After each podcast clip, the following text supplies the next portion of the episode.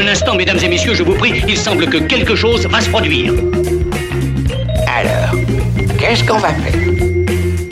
Ouais, tu as raison, on est allé un peu trop loin, mais tu sais ce que c'est. Faites-moi confiance, je suis un professionnel. Éclectique, Radio Aviva.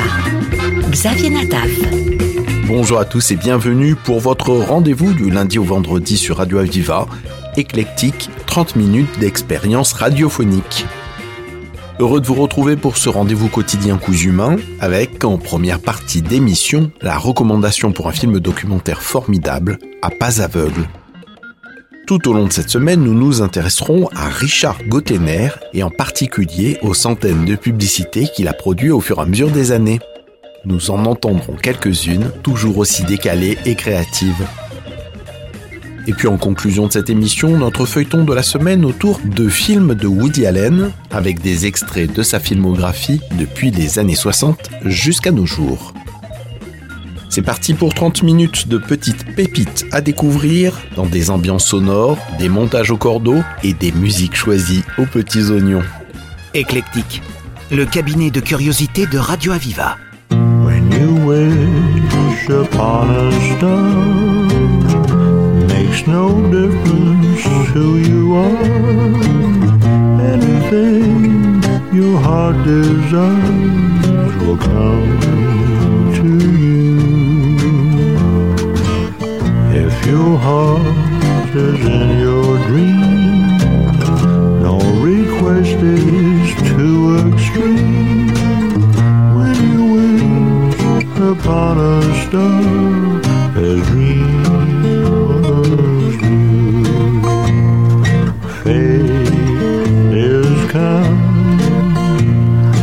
She to those who love the sweet fulfillment of a secret longing. Like a bolt out of the blue, fate steps in and sees you through. When you wish upon a star, your dreams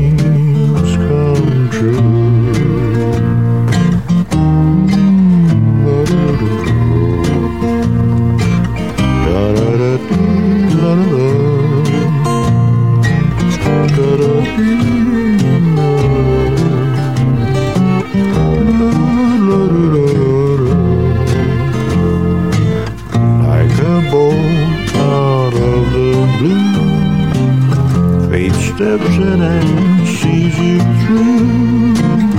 When you wish upon a star, your dreams come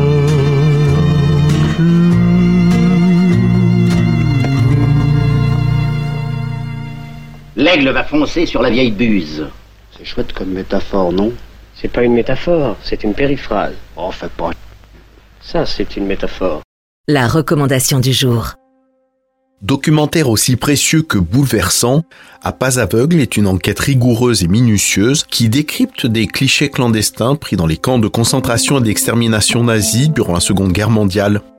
Le cinéaste Christophe Cognier les confronte au temps présent et cherche, avec son équipe, le lieu et les conditions dans lesquelles ces clichés ont été pris. Christophe Cognier.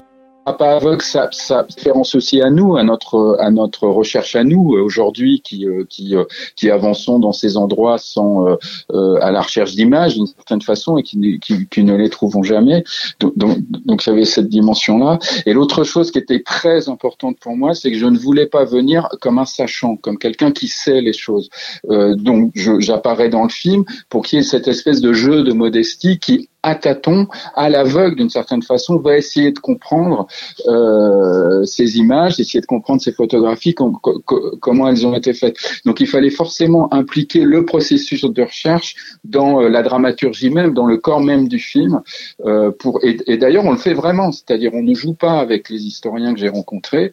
Euh, quand, quand on cherche, on cherche vraiment les, les choses et du coup nos échanges et nos euh, nos discussions sont, à mon avis, euh, une façon de regarder ces images et de les appréhender. elles nous permettent, à mon sens, d'avoir une connaissance sensible, non pas une connaissance intellectuelle qui, encore une fois, qui, est, primordiale, qui est, qui, euh, qui, est première aussi et qui, euh, voilà, qui est, nécessaire. Elles nous en donnent une connaissance sensible, c'est-à-dire elles nous en donnent des perceptions et des visions, et elles nous en donnent des perceptions et des visions du point de vue des déportés, du point de vue de ceux qui ont vécu ça, en fait, donc qui ont une égalité de conditions euh, peu ou prou entre avec ceux qui photographient.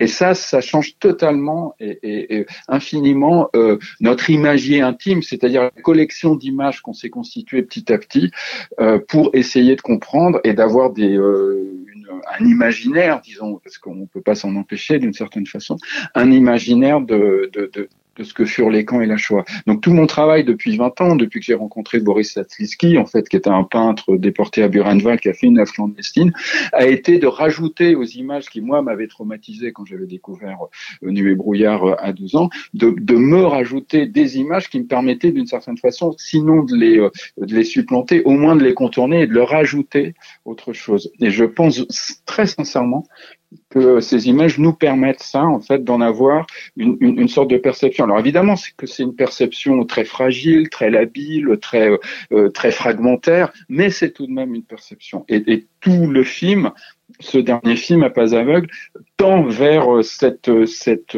comment dire cette recherche de perception. Au-delà des sujets même représentés sur ces rares photos, Christophe Cognier s'intéresse aussi, et j'allais presque dire surtout, à celui et celle qui étaient derrière l'appareil photographique. Mon projet, euh, c'était de prendre la photographie autant comme une image que comme un acte. Et un acte, ça veut dire effectivement s'intéresser euh, au photographe, c'est-à-dire la photo et la trace d'une rencontre entre un photographe et un sujet.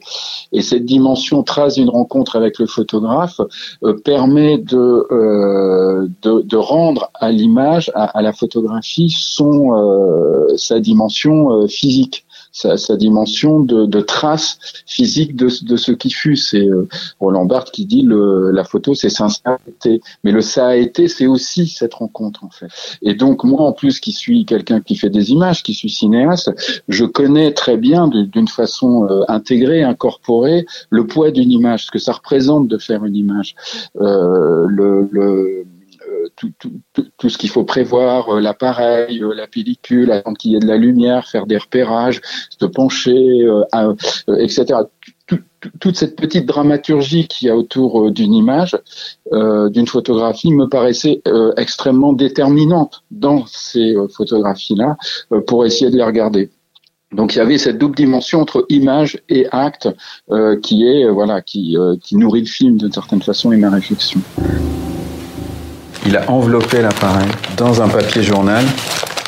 Il a juste fait un trou pour l'objectif, évidemment, et un trou pour la molette. Il ne voyait pas, il ne visait pas quand il faisait la photo. C'est très important. Il a fait la photo avec son corps et pas avec son œil. Donc peut-être que petit à petit, il est devenu de plus en plus hardi dans son activité de photographe clandestin. On constate exactement chez lui, mais on sait à quel point c'était dangereux.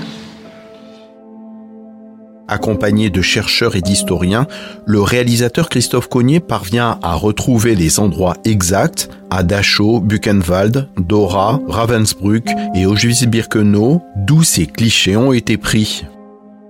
Contraste étonnant de ces images du passé remises en situation et de visiteurs contemporains de ces lieux de mémoire qui, aujourd'hui, se photographient avec tant de facilité. C'était évidemment une mise en parallèle pour moi et non pas un jugement euh, du tourisme de masse qui serait une autre question et, qu'il faudrait questionner autrement. Euh, moi, je voulais juste mettre en, relation, disons, la facilité avec laquelle on fait des images maintenant et l'extrême le, euh, difficulté, voire plus, pour pour, euh, pour les faire à l'époque.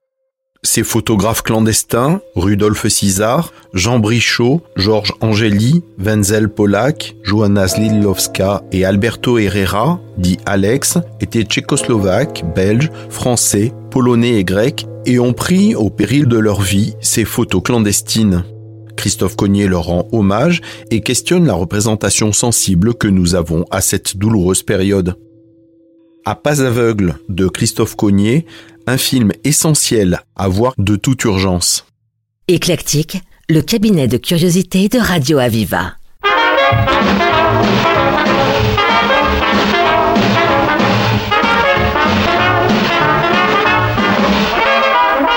A certain maid I know is so afraid her beau will never ask her, will she name the day?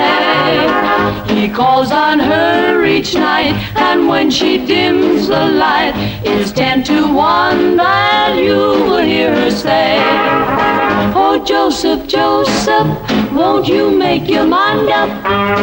This time I knew just how I stand with you. My heart's no clock that I can stop and wind up. Each time we make up after being through. So listen, Joseph, Joseph, time is fleeting. And here and there my hair is turning gray. My mother has a fear wedding bells I'll never hear. Joseph, Joseph, won't you name the day? Oh, Joseph, won't you name the day? Oh, Joseph, won't you name the day? Oh, Joseph, won't you name the day? Name the day, name the day. Oh, Joseph, make your mind up. It's time I knew just how I stand with you. My heart's no clock that I can wind up. Oh, Joseph, time we make up after we are all through. Oh, Joseph, Joseph, Joseph, time is fleeting. And here and there my hair is turning gray. My mama has a fear why had bells I'll never hear. Oh, Joseph, Joseph, Joseph, won't you name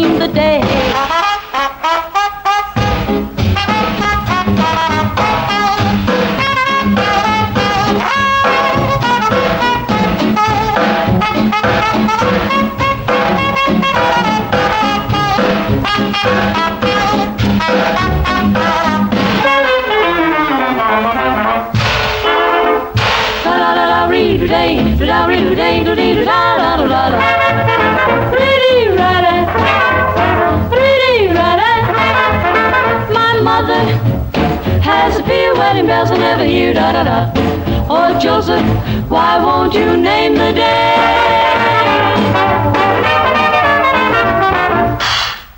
Tous les jours de cette semaine, nous nous intéresserons à Richard Gottener et notamment à tout son travail autour de la publicité. Parce qu'on connaît de lui le Sampa, Primitif, le Woki, on sait moins que ce génie a produit des jingles publicitaires dans les années 80 et 90. Il a travaillé pour les plus grandes marques, Vitel, Banga, Belle Deschamps, Danette, mais ce qui caractérise sa patte, c'est des pubs déjantées, un peu barrées, toujours super bien produites et d'une grande créativité. Allez, je vous en propose une petite compilation, vous allez voir, on ne s'ennuie pas.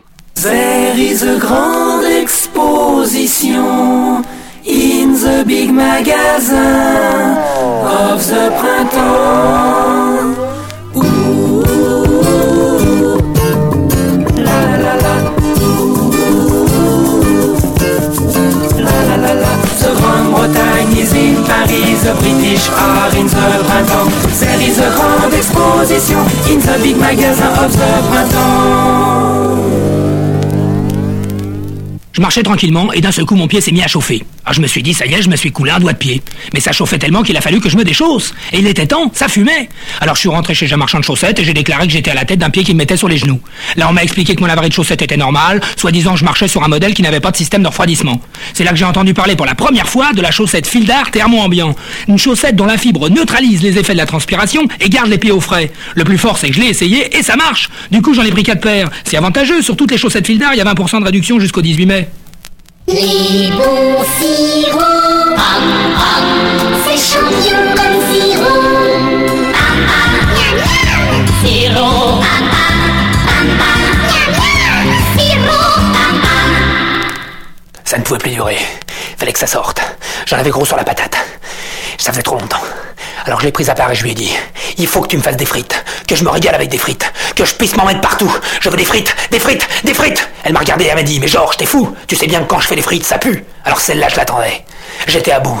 Et la friteuse Seb électrique, sans odeur, qu'est-ce que fait J'ai lâché, incisif. Et je suis parti.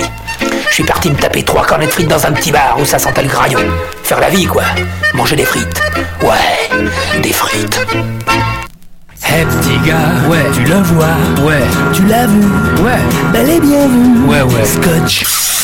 Magique, tu le vois plus, un coup tu le vois, un coup tu le vois plus, scotch. Magique. Je suis un drogué. Je me drogue à la frite. Je ne peux pas me passer de frites, c'est plus fort que moi, ça me rend fou. Je ne pense qu'à ça, manger des frites. Manger des frites, je ferais n'importe quoi pour manger des frites. À une époque, j'allais de cornet de frites en cornet de frites. C'est bien simple. Je commençais à être repéré par la brigade anti-frites. Normal, je faisais tache d'huile. Mais par folle la guêpe, je me suis équipé d'une friteuse électrique Seb. Comme ça, à la maison, avec mon papa et ma maman. Quand ça nous prend, on s'éclate à la frite. Oh oui, des frites, des frites. Ici c'est un regard fugace, et là de grands yeux étonnés, là le charme d'une grimace, ici c'est un doigt dans un nez. Clic-clac, Kodak, photo tac au tac. Ici portrait au pied levé, ici passage en courant d'air, voilà un chapeau de travers, voici grand-mère en train de bailler. Clic-clac, clic-clac, Kodak, photo, photo tac au tac. Facile les clic-clacs sur pellicule Kodak. Éclectique. Radio Aviva.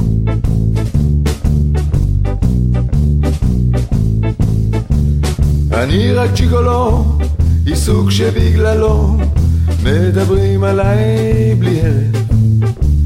אומרים שאני רע, צד כל בחורה, רק בשביל הכסף.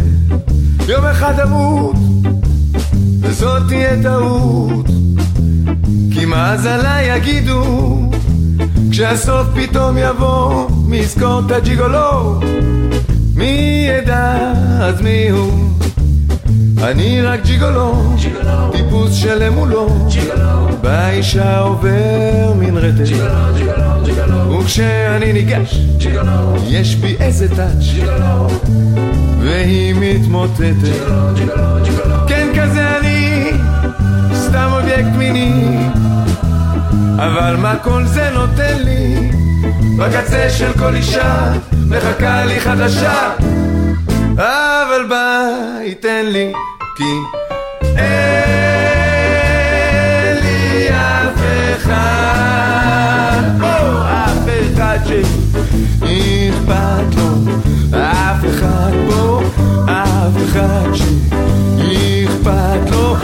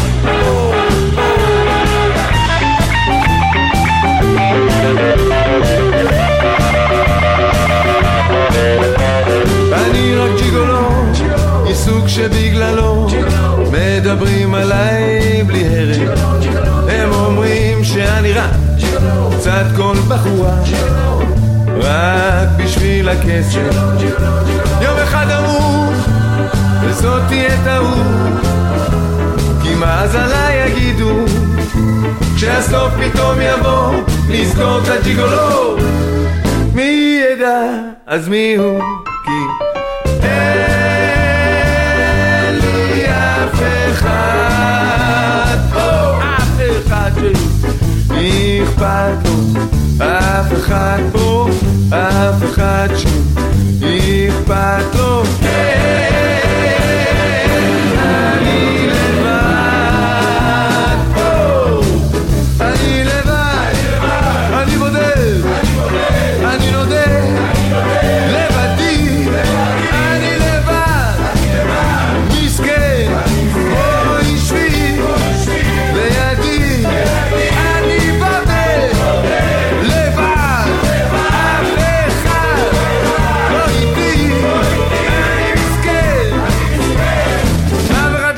Le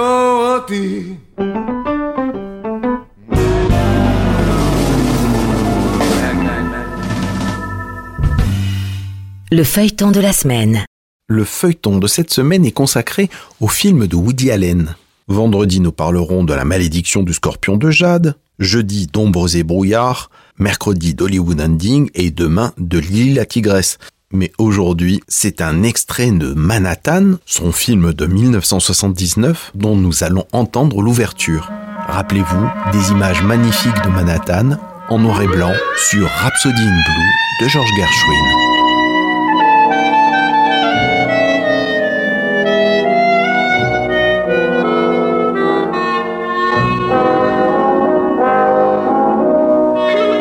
Chapitre 1 Il adorait New York. Il l'idolâtrait au-delà de toute mesure. Euh, non, non, non, non, mettons plutôt, il, romançait New York au-delà de toute mesure. Et pour lui, quelle que soit la saison, elle restait une ville qui existait en noir et blanc et qui vibrait au, rythme du grand Gershwin. Euh, non, non, non, non, je recommence. Chapitre 1. Il mettait trop de romantisme dans Manhattan, comme en, comme toute autre chose. Il se fortifiait du tohu-bohu de la foule et des voitures. Pour lui, New York, c'était les femmes superbes et les mecs du pavé qui avaient l'air drôlement à la cool. Ah non, non, non, non, c'est tocard, ça, c'est trop tocard pour mon goût, ça. Bon, alors, essayons un cran au-dessus. Chapitre 1. Il adorait New York. Pour lui, elle était la métaphore du pourrissement de la culture contemporaine. Cette absence même de force morale poussait tant de gens sur la pente de la facilité et transformait à vue d'œil la ville de ses rêves. Non, non, trop prêchi prêcha. Il faut quand même que je vous le dise. Je voudrais le vendre, ce bouquin. Chapitre 1. Il adorait New York. Bien que pour lui, elle fût une métaphore du pourrissement de la culture contemporaine. Quelle difficulté d'être dans un monde désensibilisé par les drogues, la musique tapageuse, la télévision, la violence, les ordures. Non, trop en colère. Ça, je ne veux pas l'être. Chapitre 1. Il était dur et romantique comme la ville qu'il aimait. Derrière ses lunettes d'écaille, il y avait en filigrane la puissance sexuelle d'un félin de la jungle. Ça, j'adore. New York était sa ville et elle le resterait à jamais.